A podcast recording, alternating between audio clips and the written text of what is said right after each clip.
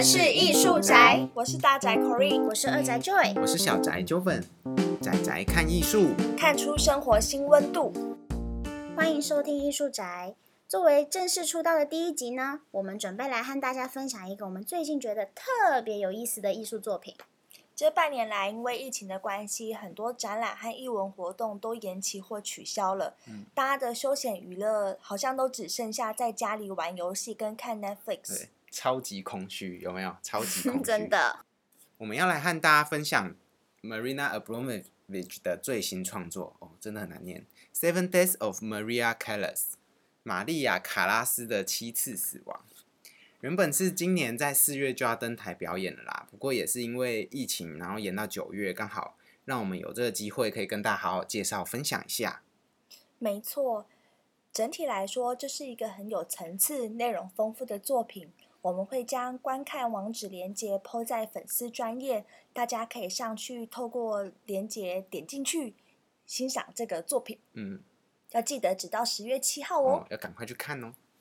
OK，进入作品的讨论之前呢，我们要来先跟大家聊聊作者 Marina Abramovich。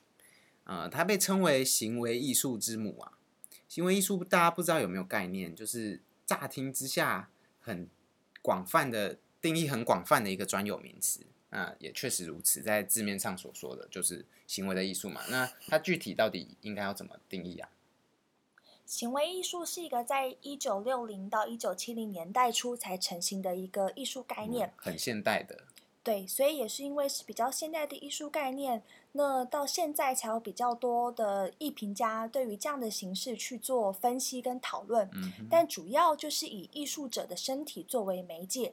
那艺术者的行为作为一种表达方式的艺术，基本上只要包含四个元素：时间、地点、艺术者的行为，还有和观众的交流，就可以构成行为艺术了。嗯，那这样子定义的话，也是用呃肢体或者是以身体作为媒介来表现这种艺术的形式，那跟舞蹈啊、戏剧啊、杂耍这些传统，我们认为也是艺术的。表演艺术有什么不一样？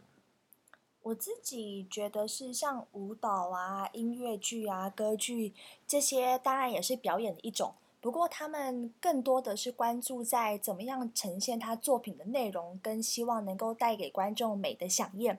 但是行为艺术有时候不见得一定都是让人愉快的，因为它的重点是希望能够透过这些行为来引发观众去思考。嗯。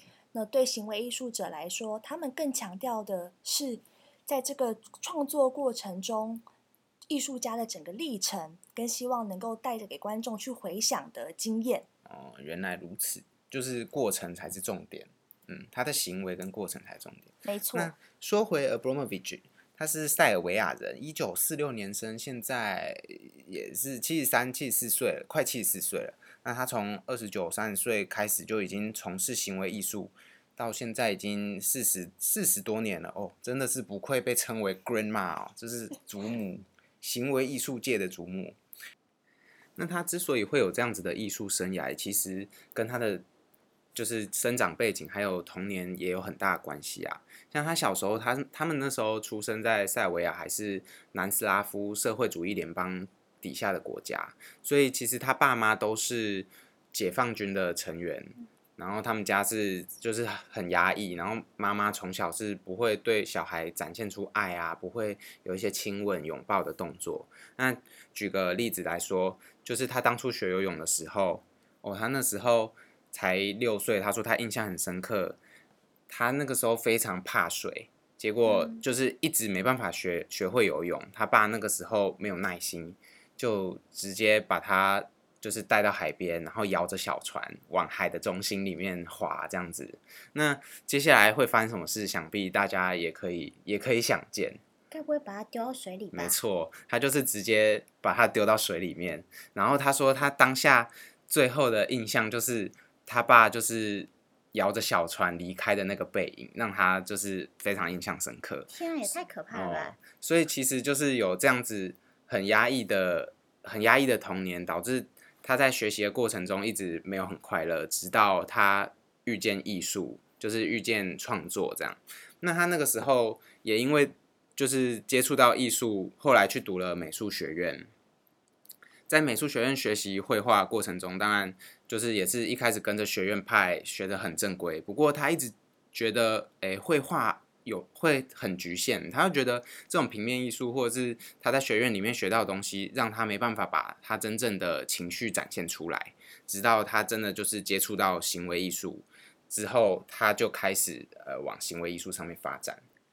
行为艺术有很多种呈现方式。但 Abramovich 的作品在其中真的是比较重口味的，他所关注的是表演者和观众间的微妙关系，所以在创这些创作之中，除了在挑战自己身体的承受极限外，同时也是在挑战现场观众的心理承受力。对 Abramovich 而言，在行为艺术里，写意是素材，而刀子和剃刀是工具。有一个他曾经的作品叫做《节奏灵》，Joy，你自己看之后有什么想法？哦，那件作品我印象非常深刻。在一个密闭空间里，Abramovich 站在中间，他旁边摆了一张桌子。那那张桌子上呢，有放了七十二个物品，包括有水啊、外套啊、鞋子啊、玫瑰，但也有一些会伤害人的东西，像是刀子啊、刀片、铁锤，还有一一把枪。那把枪里面还装了子弹。那他那个桌子上除了放这些物品以外呢，旁边还有一个说明书。那那说明书上就写说：“我是物品，你可以在我身上使用桌上任何的东西，我承担所有的责任。”那时间是六个小时。那表演开始以后呢，刚开始都很温，都很和缓，所以人们就会有人给他一杯水给他喝，或者是献给他一朵玫瑰花。随着表演不断的进行。整个表演好像越来越走向无法控制的情况，开始有人把原本衣服破掉的地方不断的扯裂，然后撕大，开始有人拿玫瑰花或者拿一些尖锐的物品开始刺他的身体，然后还把还拿刀就是在脖子。对划他的脖子，还没结束。还把那个脖子流下来的血拿起来喝，哟，好像是直接靠上去吸啦，对，直接去舔他的血，超变态。总之，在最后整个表演的高潮，就是有一个人出来了，拿起了那把上膛的手枪，放在 Abramovich 的手里面，然后让他指着自己的太阳穴，看 Abramovich 会不会扣下扣下扳机。那这个表演就在这个。状况中结束了，因为有人出来了制止。那制止者跟让 Abramovich 做这件事情的人就开始有了冲突，打了起来。嗯哼。那时表演时间截止的时候，Abramovich 其实是赤裸着上身，然后身上被划破的地方流着鲜血。嗯。那结束也因为经历过这样子的波折，他也开始流眼泪。嗯。然后开始走向群众。那当观众看到他开始走向他们的时候，都开始很害怕，没有办法突然意识到是一个真正的人在面前。真的，刚刚都想，嗯，你说你是物品，我就当你是个物品。那这个表演现在听起来还是会觉得有一点可怕，有点害怕。对啊，也确实，大家对这场表演的评论其实是有好有坏的。大部分的人都是一个比较嘲笑的心态，觉得。Abramovich 为艺术付出，可是好像换来他自己身体、心理的侮辱。嗯哼。可是 Abramovich 认为，他只是把人们害怕的东西给呈现出来，像人们害怕痛苦、害怕受苦、害怕死亡。那他只是向观众展现了每个人的害怕，并利用表演进行过程中观众的能量，将他自己的身体推到极限。然后在恐惧中解放了自己。嗯，就他真的是为了作品，他真的是可以付出非常大的一些牺牲。对，真的。那他不仅为他的作品付出全心全意，其实他在生活中也是一个这样很真性情的艺术家。对，就因为他。有这样子的性格，所以他在感情上其实也是轰轰烈烈啊，非常全身心的付出。那他也有一个非常传奇的，当时也算是男朋友吧，呃，也是一个行为艺术家，就是乌雷，乌雷。对，那他们当时也有很多的合作，然后也一起创造了很多蛮算是脍炙人口的作品，在当时这种艺术界都引起非常大的哗然哦。那他们最后最后有一个非常值得跟大家分享故事，就是他们原本是想要有用一个浪漫的呃作品来算是让他们步入一个人生的另外一个里程碑，就是他们原本想要做一个作品，然后就是做完之后就结婚。他们这个作品叫做《The Lovers: The Great Walk》，《The Great Wall Walk》。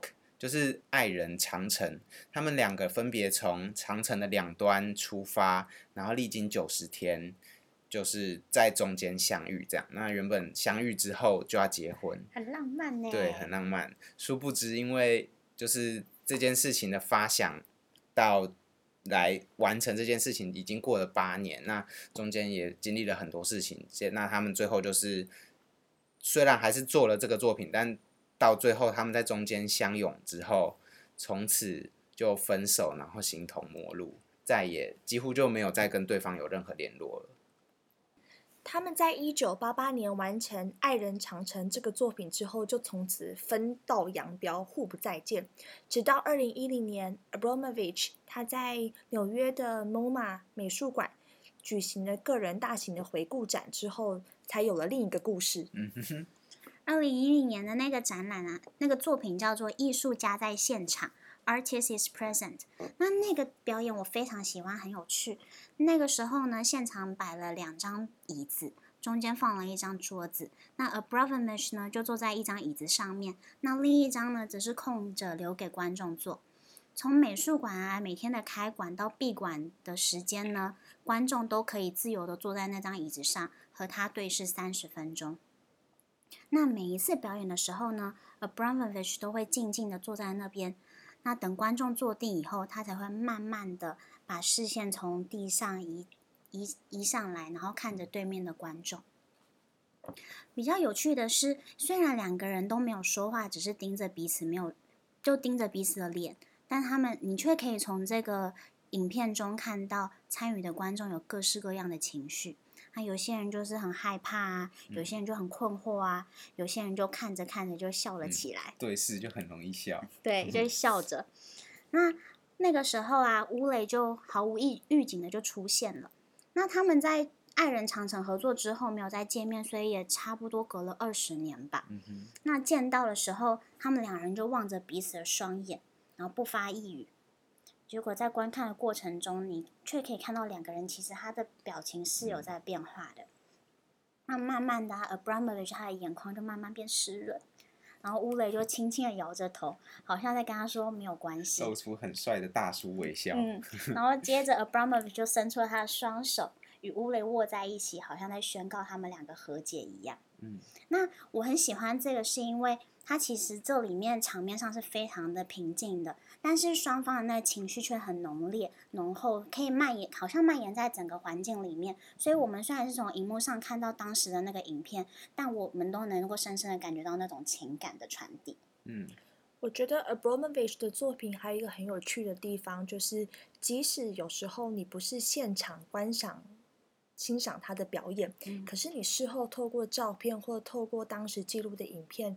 一样可以感受到他为这个作品投注的能量，跟想要带给观众的想法，确实是很冲击，很多很冲击。对呀，那今天想要跟大家分享的是，呃，《Seven Deaths of Maria Callas 》。终于回到正题。没错，现在要进入今天的高潮。那这个玛丽亚·卡拉斯的妻子这件作品，在情感上的变化。也是让 Abramovich 去构思这个创作的一个起因，因为他记得他在十四岁的时候跟阿妈一起在厨房做 事，阿妈，对，这个时候就听到收音机里面传出来卡拉斯所演唱的歌剧，嗯，他听到之后觉得好像被射了一箭，就是那个声音在他脑中。回旋不去，绕梁三日不绝于耳。没错，就是这个形容的很贴切。从此，他就对卡拉斯这个人，对他的声音留下了很深刻的印象。嗯，那想要以卡拉斯这个人，嗯为主题，准备一个创作，这个想法在他心中也酝酿了三十年。嗯，直到今年，他才呃将这个作品以歌剧的方式呈呈现出来。对，大家知道卡拉斯是谁吗？卡拉斯是意大利美声歌剧复兴的代表人物啦，也就是说，她被认为是历史上最有影响力的女高音之一。其实她的生平，呃，她在声乐上还有歌剧的演出上，其实是非常杰出。但其实大部分人对她最后的印象，其实还是留存在她的感情上面。然后她在感情上其实不太顺遂，她那时候离开了她的丈夫，然后去跟当时的希腊船王。呃，在一起，然后相爱九年，最后却没有步入礼堂。结果船王最后就离开他，转而去追求美国前总统甘乃迪的遗孀贾桂林。那也也因为就是这段感情的破碎，让他最后余生就是独自居住在巴黎，然后导致最后用药过度，呃，心脏衰竭去世。那这段经历其实就是让 Abramovich 会想要去创作。这个作品的原因，因为他也同同样有一样类似的经验，就是在经过非常相爱之后，然后经历了这样子心碎，导致真的茶不思饭不想，然后想要去死的这样子浓烈的情绪。不过我觉得很有趣的是，Abramovich 在访问中有提到，他认为虽然他跟卡拉斯都有类似这样心碎致死的体感觉，但是 Abramovich 认为艺术最终拯救了他，嗯，可是卡拉斯却没有从这个心碎的关系中走出来。对，所以他其实在这件作品中，他想要表现出来的是想要让人知道，在经历了这样沉重的、浓厚的情感之后，其实人是可以被治愈的。对，他说，所以其实是一个蛮正能量的一件作品。对，相较于他以往的作品，挑战人家的眼球、挑战人性、挑战自己，这件作品其实在我觉看来，其实是很温暖人心的。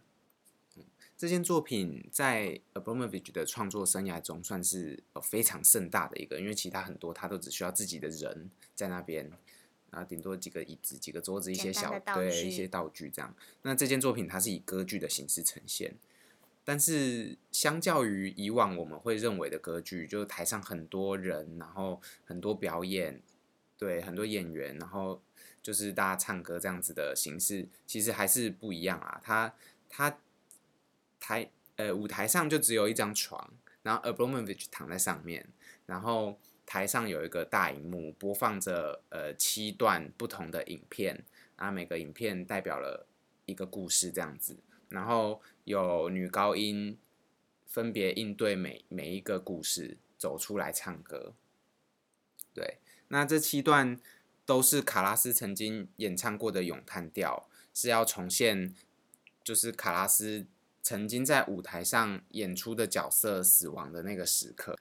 这七个影片都由 Abramovich 扮演卡拉斯，以茶花女揭开序幕。茶花女是因肺结核病死的，托斯卡是因为跳楼殉情而死，奥赛罗里的女主角是被老公勒死的，蝴蝶夫人是拿着匕首自刎而死，卡门是被她的追求者用刀刺死，露琪亚是发疯而死，最后的诺尔玛是自焚死亡。七个女主角都是因为爱情而死，嗯，就象征了卡拉斯和阿布拉莫维奇他们的感情经验一样。对，但是 Abramovich 他都有用自己的呃方式来呈现，就是他加了很多他以前曾经使用过的元素，嗯，比如说在《奥赛罗》里面，女主角是被老公勒死嘛，但是在他的作品里面，就是他是用蛇来呈现那种窒息勒死的感觉。哦，那到了第二阶段呢，他们就把那个大大幕布幕拉起来，然后就是呈现出一个，他是要呈现出卡拉斯当时在巴黎度过余生，最后死亡的那个片段，就是 Abramovich 亲自去演卡拉斯，就是人真的在，因为他前面都是透过影片来演啊，现在是真人真的下来演这样子。那那里面就是真的是一个豪华公寓，然后到处挂满了画，然后精致的大床这样子，就很漂亮的一个场景。那 Bromovich 他从清醒前的呢喃啊，然后到醒后一个一个慢动作，好像在浑浑噩噩的神游，就像那种失恋之后，呃整个感到非常的绝望啊，然后脑袋整个放空，思考都变慢，然后不知道自己为了什么生活，对，然后就漫无目的的在家里漫游，可能一下子看一下缅怀以前的照片，缅怀自己的爱情，然后在家里晃荡，不小心打破花瓶，然后最后晃着晃着，慢慢的就离开这个房间。后来，一群女仆就进到了卡拉斯的家中，开始整理环境，为家具盖上黑布，仿佛这仿佛这个空间再也没有人要使用了。嗯哼，然后场景就转换，呃，Abramovich 穿着金光闪闪的礼服嗯走了出来。那我自己的感觉像是，呃，卡拉斯虽然死亡了，可是他的声音、他的故事继续留存下来。到现嗯在提到卡拉斯，还是会想起他那戏剧般的人生。嗯哼，嗯，有点像是把卡拉斯的现实跟卡拉斯的故事，再加上 Abramovich 自己的经验，整个融合在一起了。嗯。好啦，那整部剧就到这边结束了。这部作品中呢，有许多 Abramovich 精心设计的细节和桥段，那欢迎大家欣赏后来艺住宅的粉丝专业和我们分享你的心得哦。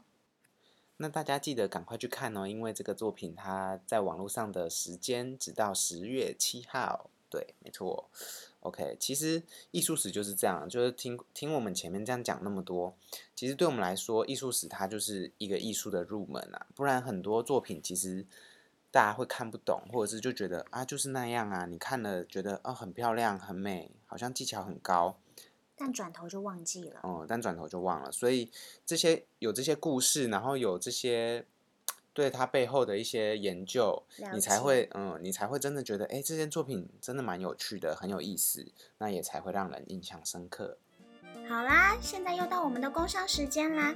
欢迎大家订阅我们的 IG 和脸书粉丝专业，这样就可以收到我们艺术宅的最新消息哟。那也欢迎订阅我们的频道。如果有什么想说的呢，也欢迎在底下留言给我们哦。艺术宅追起来我们下一集见，Stay tuned，拜拜。